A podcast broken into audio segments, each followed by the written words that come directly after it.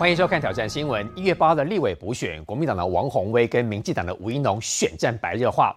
吴怡农提出很多政见，不过王宏威发现他之前打黑道，打到自己国民党的自家黑金之后，他现在转风向了。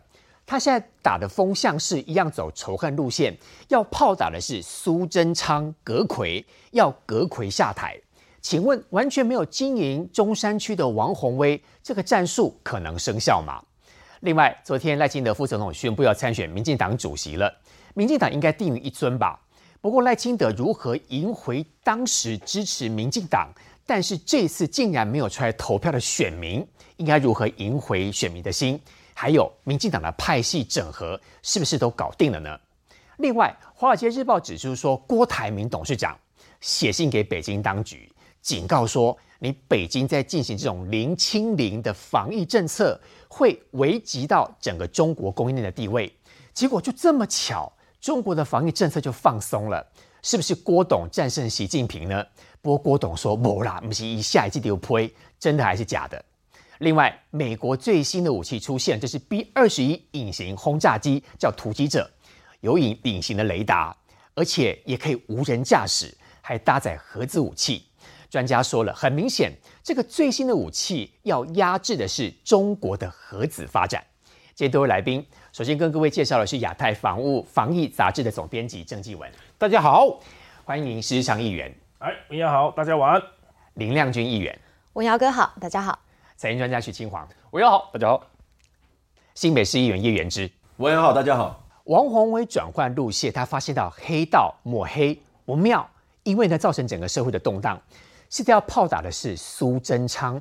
但问题是，孙昌院长也没有做得不好，这是不是一样是创造仇恨值？在中山区这个他完全没经营过地方，他真的有可能会赢吗？好，我们先讲一下这个王宏威为什么他要用仇恨值的方式来进行这场选举。其实你会发现一件事情，仇恨值的打选战的方式呢，最容易把哪一种选民给吓跑？最容易把中间选民跟年轻选民给吓跑，对，因为你如果选举都是选负面的，如果你的选举都只剩下仇恨的话，那我请问你，对中间选民来讲，那他就会觉得怎样？他会觉得很厌烦嘛？他是想积积出这个基本盘嘛？因为你当你中间选民跟年轻人不出来投票的时候，你就只剩下蓝绿的基本盘对决。那进入蓝绿基本盘对决的时候呢，在中山区跟我们讲北松山这个选区呢，坦白说，这个是对于蓝营比较有利的选区，因为这边的蓝营的基本盘比绿营来得大，所以当你没有中间选民跟年轻选民之后呢，那对于王宏伟来讲，当然胜算就。比较高，所以你会注意到王王宏威跟吴一农两个竞选策略的不一样。对吴一农来讲，他希望的是能够让中间选民和年轻选民出来投票，所以他不愿意去走那种仇恨值、负面动员的选举。可是对对他要提证件，可是对于王宏威来讲呢，他对他来说最好你们年轻人不要出来投票，最好你中间选民不要出来投票，因为比基本盘的时候他就有容易赢。所以你有没有注意到一件事情？他之前在打黑道的方式呢？他其实就是要让这个选举里面看起来臭不可闻嘛。所以他讲黑道，他只是没有想到说打过头了之后呢，打到自家人，而且还打到非常重要的自家人，什么意思呢？因为当你今天在讲人家黑道的时候，我请问你，吴一农的背景里面哪一个东西跟黑道有关系？那尤其当王宏辉来说这个没有前科就不算黑道的时候，吴一农也没有前科啊，那吴一农也算黑道。所以当他在打黑道这件事情的时候，回忆标就回到自家身上，回到谁身上去？大家就会开始讨论到台北市的副议长叶林传嘛。那讨论到叶林传的时候，哎，我请问你，对王宏辉来讲，这个是他选区的重要的一个所说很重要的一个议员，十几年的议员呢？是，所以对他来讲，你现在没事去得罪他，而且你把他弄出来了之后呢，越弄越大，大家发现，哎，我就我跟你讲一件事情哦。对于中间选民跟年轻选民来讲，有很多人真的不知道国民党这么多地方政治人物过去的丰功伟业，还有跟派系帮派的背景哦，被挖出来。所以，所以当王宏威你去打这件事情的时候，人家一检视的时候，发现哇，很多年轻选民跟中选民一看才发现，哇，你们这次后面跟黑道有关系的怎么这么多啊？而且每一个中间的故事哦，你看，不管是杀警案的故事啦，或是不管是什么帮派的故事啦，对年轻人来讲，那是以前前所未闻没听过的。所以，当你去捅了这个马蜂窝之后呢，你是国民党党内的跟这个从政的同志，你也会觉得说，王宏威这个人怎么这样子啊？你打你的选战就好了啊！啊，你干嘛没事把我们都牵扯进去？就只有好你自己，然后大家一起倒霉是这样子吗？所以王宏威呢，现在看起来这个战场，他要赶快把它收掉。收掉之后呢，他还有一个新的创造仇恨值的战场。所以最好创造仇恨值战场是什么呢？所以他才去骂苏贞昌嘛，他才去把苏贞昌跳出来嘛，因为他想延续一一二六这个选举里面那种所谓的讨厌民进党的气氛，他想把它延续下来。所以呢，他才去故意打苏贞昌这一块。所以你不要以为真的王宏威对苏贞昌之间呢，他想有多大的那种感觉，他其实就是想把这个仇恨值继续延续下去。但是如果吴一农跳到里面去的话呢，吴一农可能也掉到里面去，你跟他一起在比这个互相抹来抹去的战场。那在这个时候，中间选民跟年轻选民会怎样？他就会回到我刚刚所讲的厌烦。啊，一旦厌烦之后呢，他会不会出来投票？他就不会出来投票。讲政见对这一区有帮助吗？呃，要看你谈的是哪一种，因为对这个选区来讲，所以你看，像吴一农他去谈什么？他去谈跟你谈松山机场的事情。那王宏威讲核二核三要演绎，啊，这个就是我觉得最神奇的地方。因为当王宏威去讲核二核三的时候呢，人家就会觉得说啊，请问你过去懂的东西专业到底跟这有什么关系？而且你也没有讲到什么跟核二核三很具体有相关的事情嘛。所以他去谈核二核三呢，坦白说，在空战的部分跟陆战部分也没有看到什么。但是你只看到一件事情，他不断在做的就是要吹出他的基本盘。所以谈和二和三这件事情也是为什么？是国民党谈的嘛。所以你可以看到一件事，他在吹基。本盘的时候呢，对吴怡农来讲，他在这个时间他不要掉到跟你一样的仇恨洞里面去。所以对吴怡农来说，这时候最重要是什么？是他要一直维持自己的人物设定。什么叫人物设定？如果各位还有印象的话，吴怡农在这整个哦上次大选里面，二零二零的时候给你的感觉是什么？高学历，然后高颜值，然后形象良好。然后他的父亲是学者，所以吴亦农是要延续的这些人物设定呢，在这个选战里面保持自己正面形象。所以这个也是为什么我曾经这这几天啊跟大家谈一件事情，有人在说啊，看网络声量的部分，吴怡农已经被这个黑道带进去啦，所以网络声量呢后面十二月三号、十二月四号都是负面声量高于正面声量。但是各位你要知道一件事情呢。后面的负面声量部分，你有没有去统计一下有没有灌回到王宏威身上了？也有哦，你要把黑道这件事情带进去的时候呢，哎，很多黑道的东西是反而回到你国民党身上。这个回力标被挑起来的时候，对王宏威来讲当然不是有利的。为什么？中间选民可以找到一个非常强而有力的让自己投票的动员力道，叫做什么？你知道吗？叫做这个时间票投吴怡农，教训国民党，因为黑道。哎。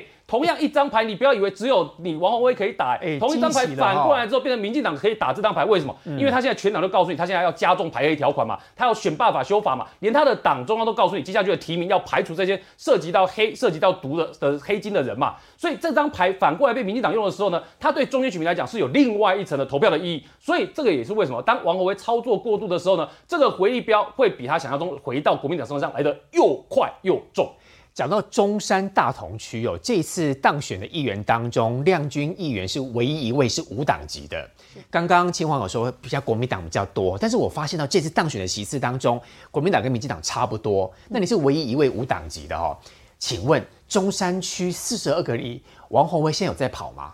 呃，其实确实，王宏威在呃宣布参选之后，他在这个呃李林的这些行程，确实他都有去，包含说像呃每年到年岁末年终的时候，都会有李林的工作汇报，那通常都是里长跟林长会齐聚一堂，王宏威本人就亲自到场哦，所以确实他在陆战的部分，就是说到他宣布开始参选之后，他就开始投入了。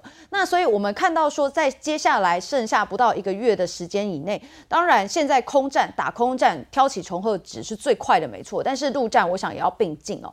那现在刚刚呃，当然有提到说王宏威他抛出了过去这个黑道的疑云，然后呢，结果好像回力标回到自身，然后他现在来主张这个合二合三的演绎哦。其实我必须呃来告诉王宏威议员哦，其实合二合三的演绎，我必须说这是完全是一个假议题了哈。如果他有做功课的话，他就会知道说，在这个核子反应器这个呃运转实施执照的申请办法里面的第十六条就有提到说，你要在执照到期之前的五到十五年之前，你要来申请延役，而核二厂的第二机组呢，它是在二零二三年就要到期了。那核三厂呢，更是在二零二四跟二零二五年就到期了。也就是说，他现在如果要来去申请延役的话，根本就赶不上他的执照。也就是说，他会先停止运转，然后等这个呃申请延役的过程哈，可能呃五年、七年哈，然后等等的这个时间之后再重启运转。那在停止运转之后，这个核能机组会不会有所谓的损害？我觉得这件事情其实，我认为完全就是一个假议题，所以空洞的意见。对，所以他纯粹只是。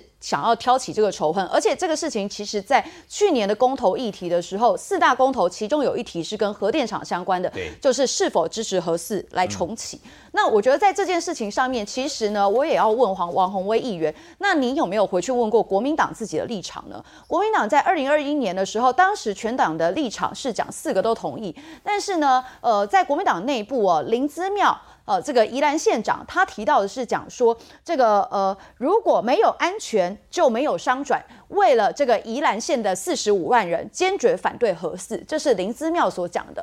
那再来，我们看到侯友谊，侯友谊当时讲说，没有核安，然后没有核废料的处理方式，那么就没有核电厂，所以。这对这两个人哈，就是说在这一次的二零二二的这场县市首长选举里面，这两个人也继续获得连任了嘛，所以他们也有民意的支持。也就是说，在国民党内部，你们对于核电厂这个议题，你们在呃这个立委补选的时候来抛出来，他姑且不论他跟中山、北松山呃这个选区的居民没有太大的关系，但当然了哈，就是如果假设核电厂发生任何意外，整个大台北地区都会受到影响。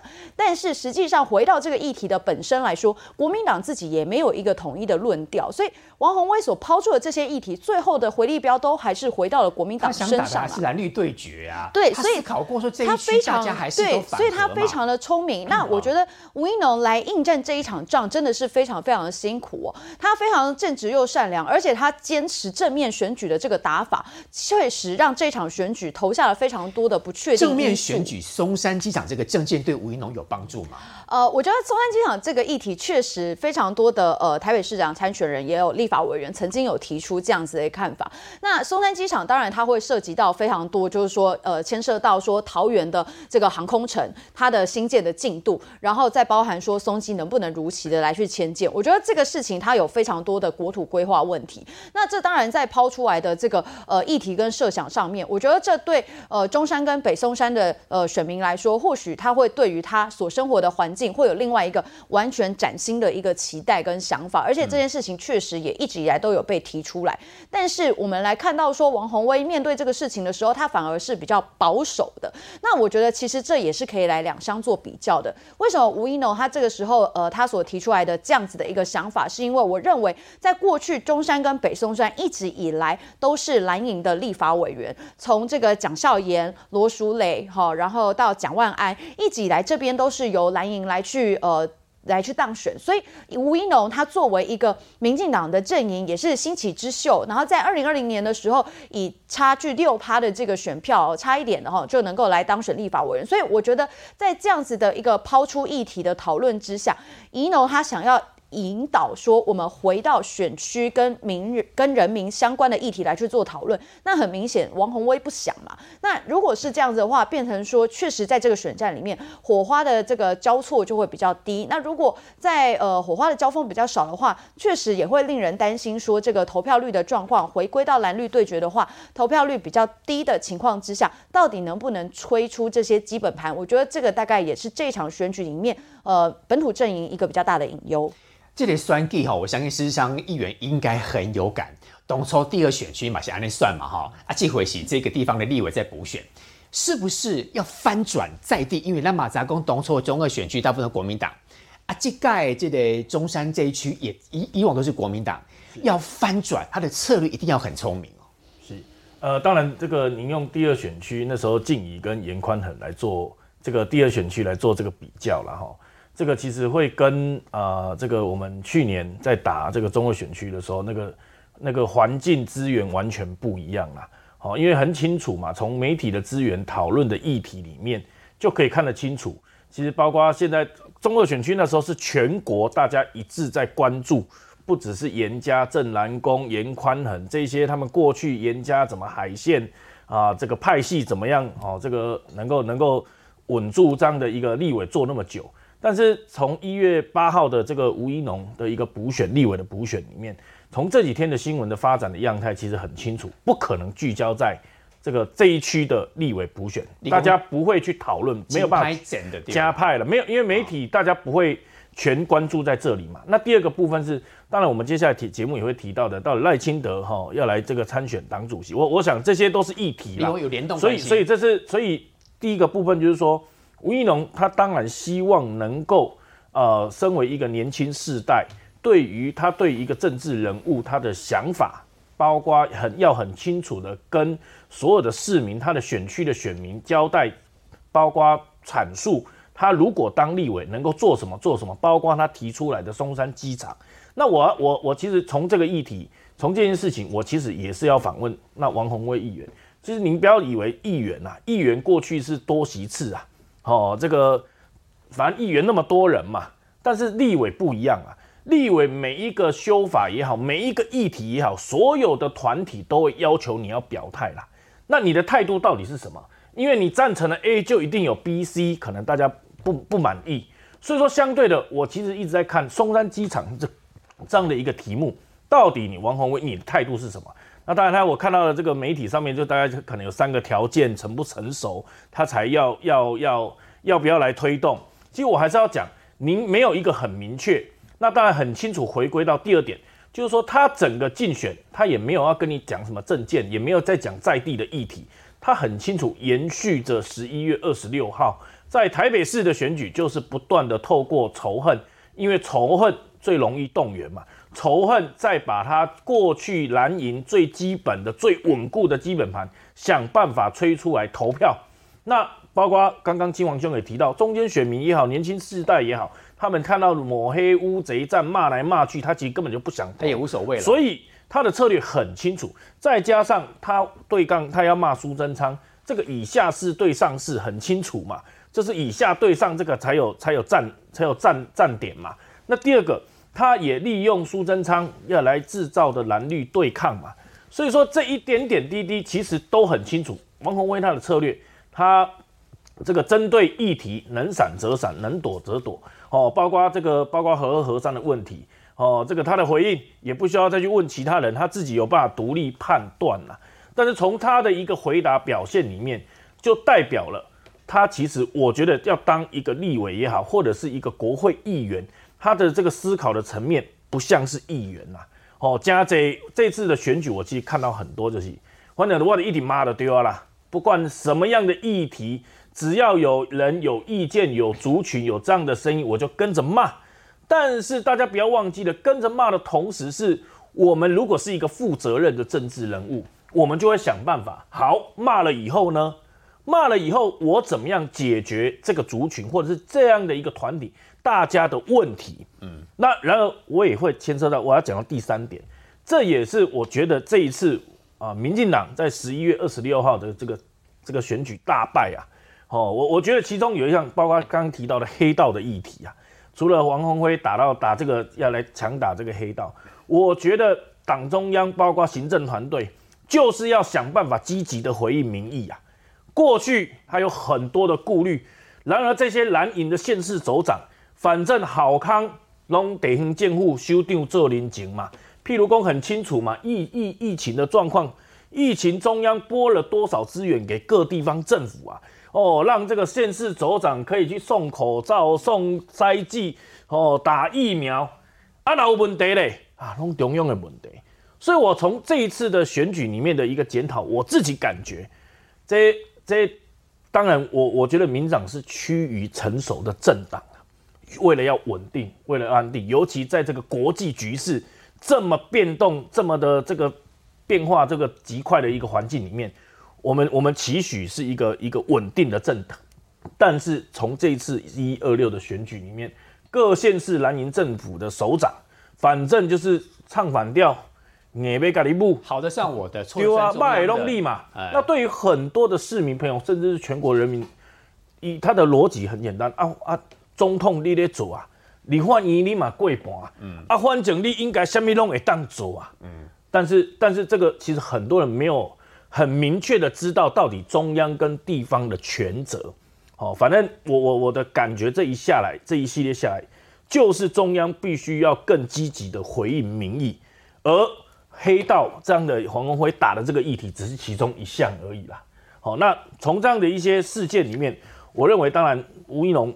他要持续的用这样的风格来打，当然，在在我们自己本身在议员，尤其我的选区在大甲，黑马是真卡收窄了，真卡收窄那个更重要的是在于平常的路路战也好，或者是平常的经营，能不能取得，而且想办法把这个您的支持者愿意投出来。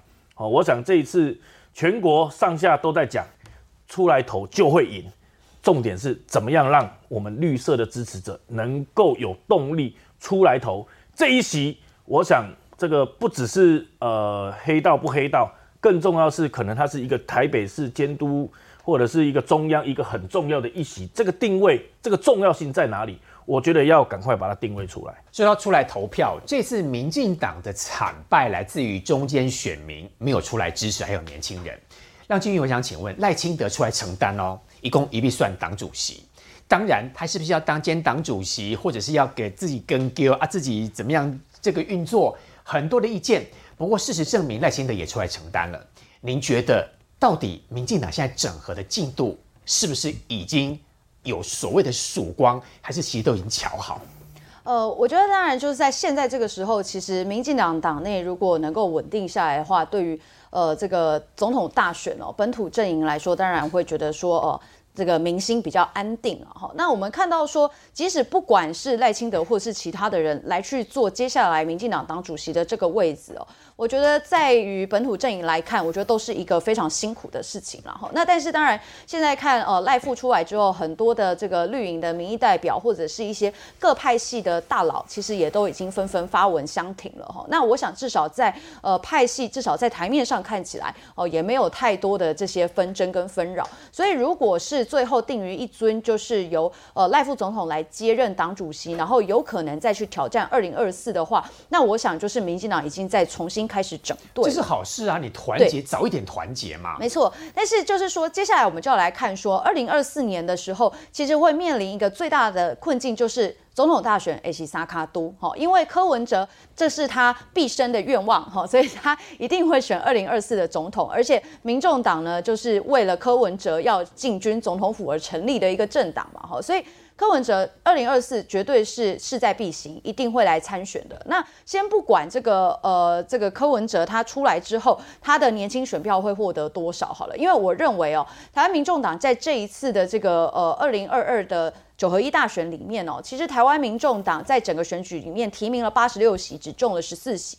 那对柯文来说来说，他可能觉得他拿下了新竹，但是其实呢，高虹安的背后也不一定是因为柯文哲而当选。第一个是高文宏安自己本来就自带声量，不管是正面或负面的讨论都有很高的声量。那再来就是说，他的背后可能有很多的企业大老板。跟竹科大老板的支持，所以呢，他需不需要仰赖柯文哲不一定。所以接下来他跟柯文哲，或者是所谓民众党内部，会不会有不同派系有不同的想法？这也是柯文哲在面临总统大选的时候另外一个隐忧。那再来就是说，柯文哲他在十二月二十五号走下台北市长的这个神坛之后啊，那他能不能再有这个政治能量？我觉得这也是值得观察的。那我们来看说，如果在接下来二零二四年，民进党看起来现在已经慢慢开始整队了。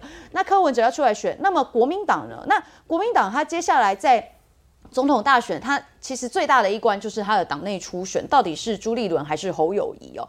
那侯友谊他现在面对大家询问这件事情，他都跟吼吼做仔机了哈，所以就是一贯都这样回答。对他一贯都这样回答，很像一种神奇宝贝，就会一直发出同样的声音。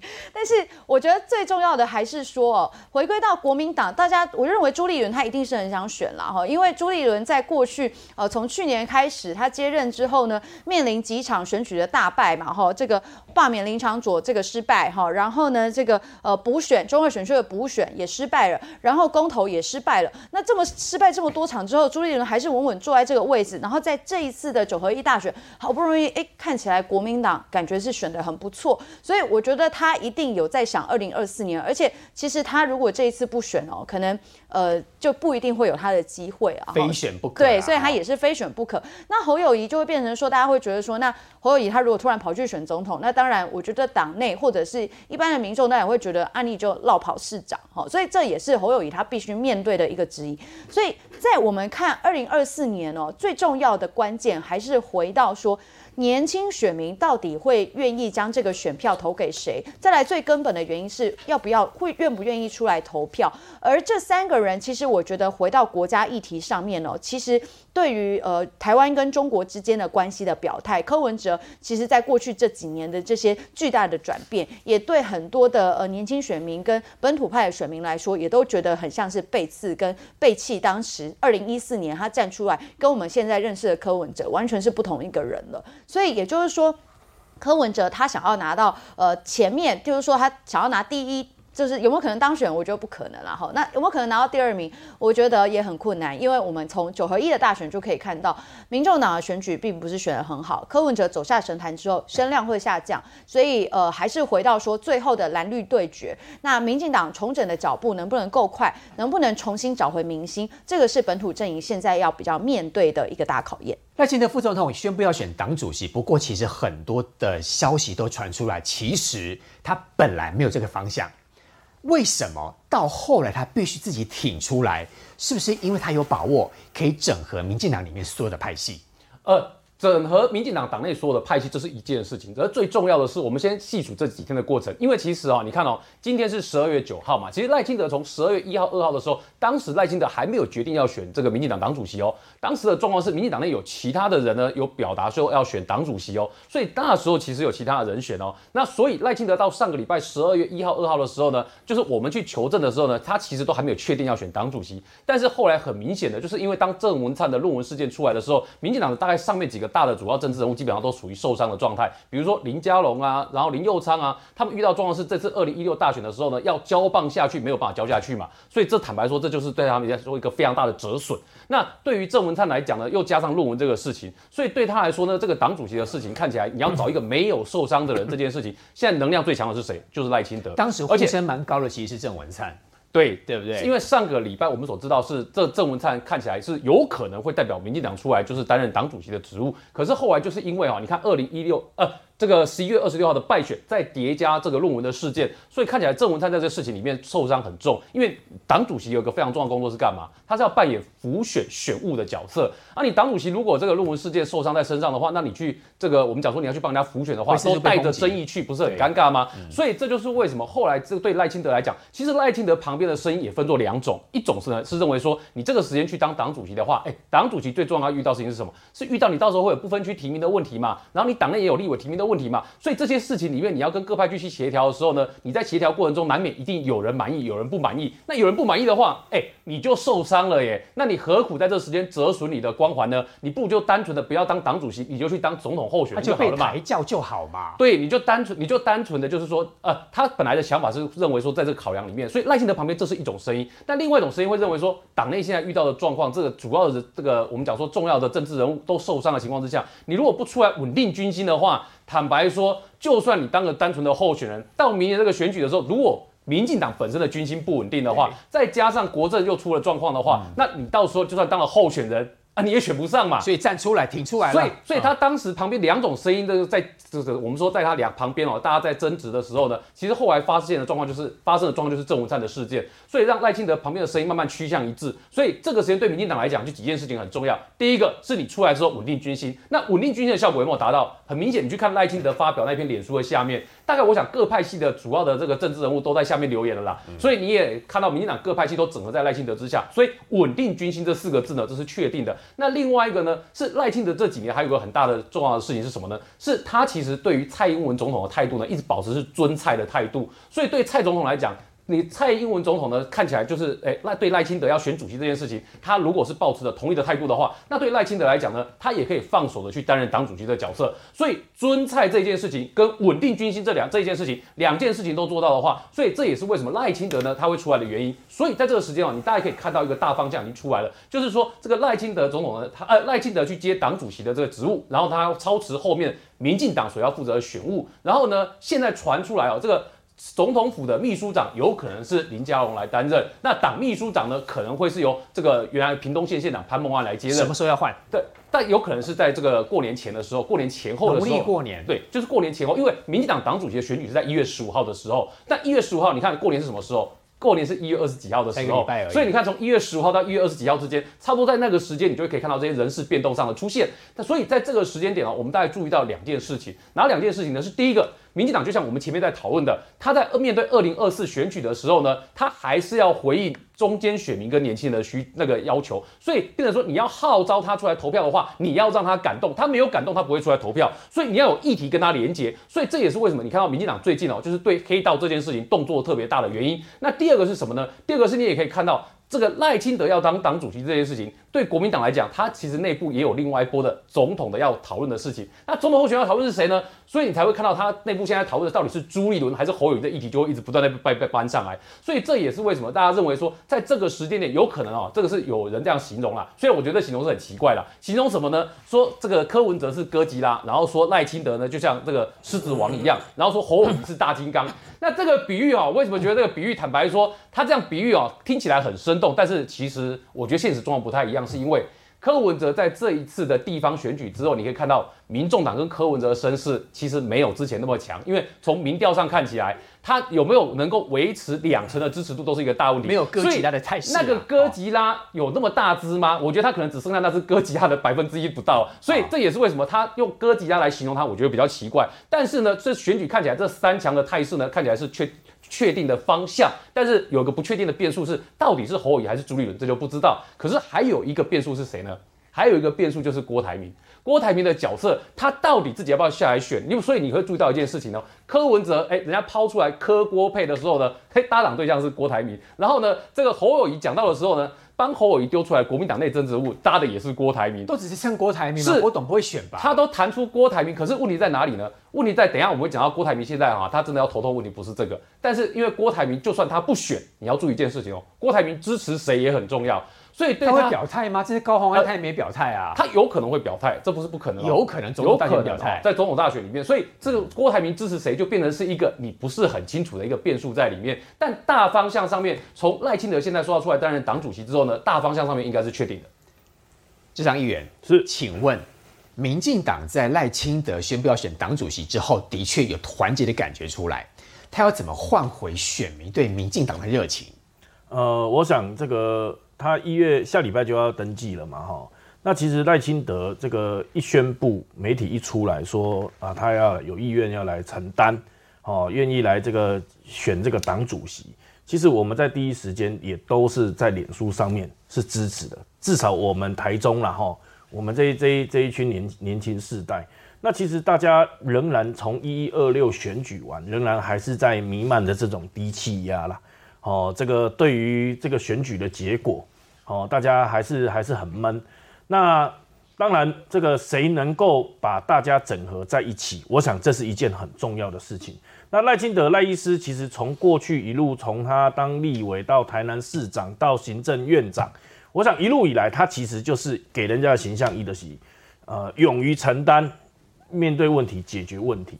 那当然，亲王兄刚刚有提到，他身边有两派声音了哈。那我我其实个人是支持他应该要承担的啦。那为什么要承担？第一个刚刚提到的，其实就赶快让我们这些支持者能够稳定下来。因为他早晚要面对嘛。对，这是第一这是第一件事情啦。那第二件事情是，呃，在刚刚有讨论到，可有一开始有可能是郑文灿或其他人有意愿，那但是其实我们来看蔡蔡英文蔡主席，尤其在零八零九那时候民进党大败以后，蔡英文也是承担啊。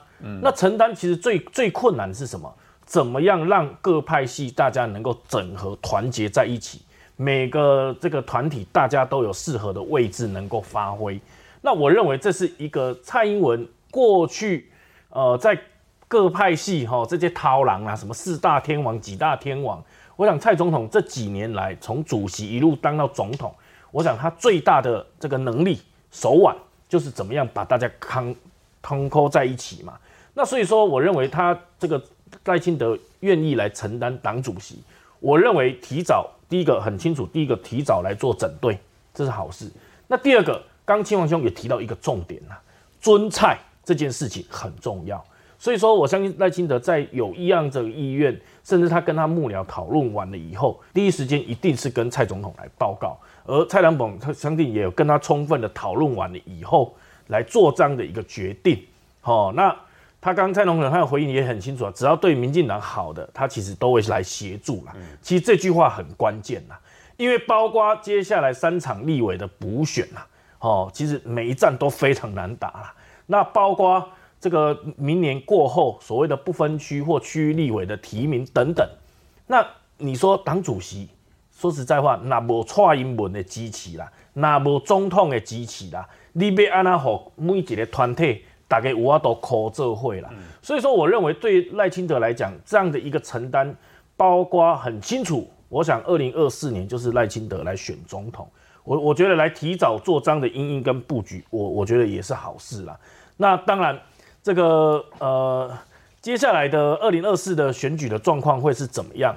呃，我我我觉得至少提到一件事情，我觉得赖清德在我们每一场，包括这十一月二十六号全国的县市首长，我想赖清德一样，从过去的所谓的四大公投，只要他能到的，只要他能讲的，只要他能够想办法，他都全力的在浮选。包括我还印象很深刻，那个时候三这个台南的立委要补选啊，他也是直接跟着那个立委去站路口，郭国文啊，他的家乡嘛，他的家乡站路口非赢不可啊，所以我认为赖清德就是有这样的一个冲劲，我相信由他赶紧把大家整队起来，收拾这样的一个伤心也好，或者是无助的心情，让我们重新出发，赶快调整步伐。那当然，我想这个除了党这个区块，府还有院，我想这个怎么样去做一个三角，怎么样去配合，我想这都后面还有很多官要来努力啦。讲到国民党总统大选这个人选，问到议员之议员的话，你一定推侯友谊啊，我不会把朱立伦拿来问你啊。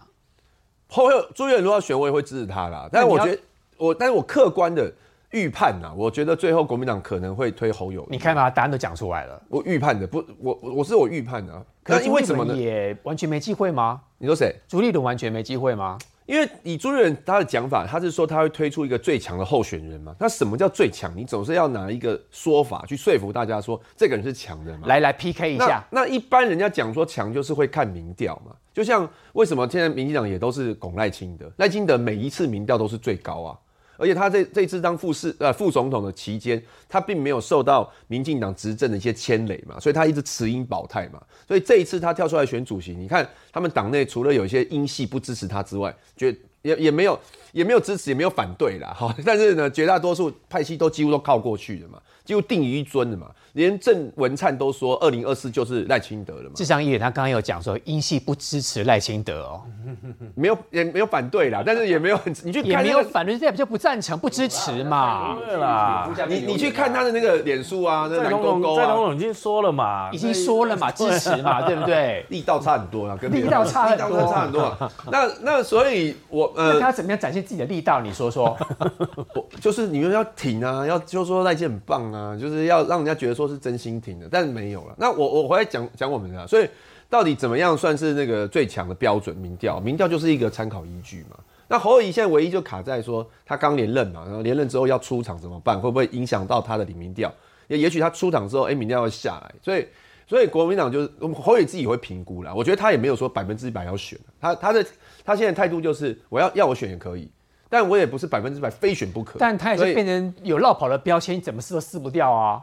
没有办法，所以你现在就只能说服大家说，我我我是绕跑没有错，但是但是呢，这个我我有一个很正当理由，我要出来选，请你们原谅我跑绕跑啊什，么正当理由？可能就救国家、救人民之类的这一类的啦，绝对不会再讲什么阿骂这种的啦，就是因为讲一个比较感人的，我我觉得啦哈，然后或党需要他，或国家需要他，那所以呢，按照这样的强强不强的标准，现在民调朱立伦就是比较低的，我我我必须不会演讲就是这样嘛。你们党内民调大概低多少？党内党内应该到到现在还没有做，我我觉得党国民党现在都还没在布局总统的事情。可是你看媒体的民调，就是有一段差距嘛。所以朱立伦不是非选不可。那当朱立伦没有非选不可的时候，他要提挺侯友谊，那他就要做一件事情，他要排除侯友谊出来出场的障碍。侯友谊出场的障碍就是侯友谊绝对不能自己说我要参选，或者是说朱立伦搞一个初选，那侯友谊说我自己来登记，这绝对不。他不能跟赖清德，赖清德是自己跳出来说我承担，侯友宜要等别人扛轿把他扛出来。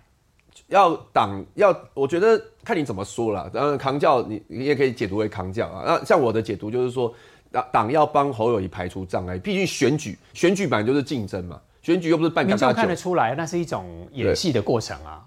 也没有演呐、就是要要胜选呐、胜反正胜选就是要有一些策略、一些做法嘛。两党都一样啊，所以所以我预判，我预判呢、就是说到时候可能侯友谊出来，然后我们不会有初选，就会直接征召他，而且时间也不会太快啊，可能也会拖到七月八月，然后然后让侯友谊好好去参选。当然绕跑这个标签是在，可是因为一般大家是认为说侯友谊在新北市，第一个他是连任第二第二届，然后第二个他之前在新北市也八年的啦，然后新北离台北又不太远，所以我觉得有绕跑会被攻击，但是呃可以可以想办法去化解，这不是完全解不开的结啊。美国媒体《华尔街日报》说，红海的集团创办人郭台铭写信给北京当局，说你北京在进行这种所谓的清零政策的话，会危及到整个中国供应链的地位。结果真的很巧哎、不知道是真的巧还是真的他这么做，因为郭台铭这边办公室说没有。